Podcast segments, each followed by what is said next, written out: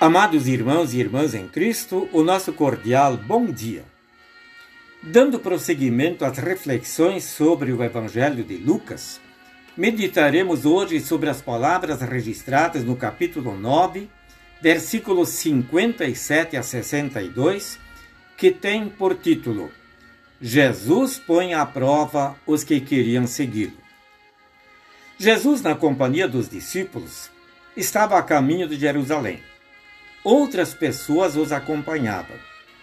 De repente, alguém disse a Jesus: Vou segui-lo para onde quer que o Senhor for. Embora não conste no texto, nós podemos imaginar que ele tenha escutado alguma pregação de Jesus e visto algum milagre efetuado por ele. Quem sabe pensou que seguir a Jesus lhe daria uma vida fácil e tranquila. Mas Jesus lhe mostra a realidade ele nem tinha um lugar certo para morar.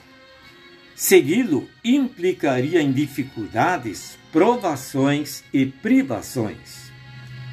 Meus amigos, hoje ainda existem pessoas que têm a ilusão de que, seguindo a Jesus, todos os seus problemas estarão resolvidos. Não ficarão doentes porque têm fé. Prosperarão materialmente na vida Entretanto, Jesus nunca prometeu uma vida cômoda e tranquila a seus seguidores. O que ele promete é de nunca abandonar os seus. Este é o grande consolo que cristãos possuem quando passam por dificuldades, por doenças e assim por diante. A segunda pessoa do texto bíblico é aquela a quem Jesus convida: siga-me. E o homem respondeu: Deixe-me ir primeiro sepultar meu pai.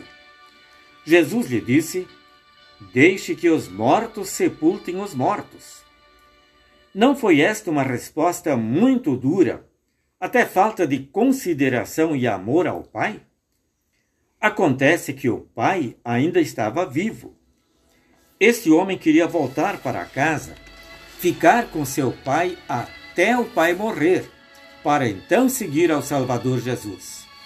Enquanto isso, muita coisa poderia acontecer, e então desistiria desta missão para a qual fora convidado.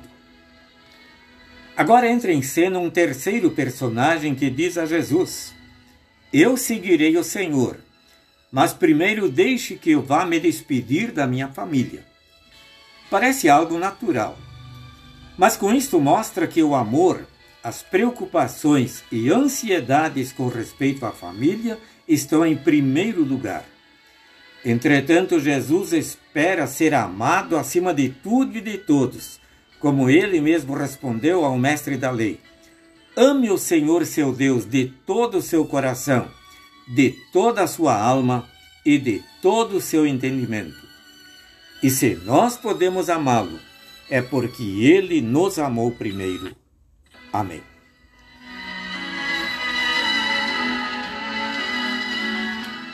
Oremos, Senhor Jesus, tu nos amaste vindo ao mundo, sofrendo e morrendo para nos adquirir a salvação. Obrigado pela demonstração de tão grande amor. Ajuda-nos para te amarmos acima de tudo e de todos. Amém.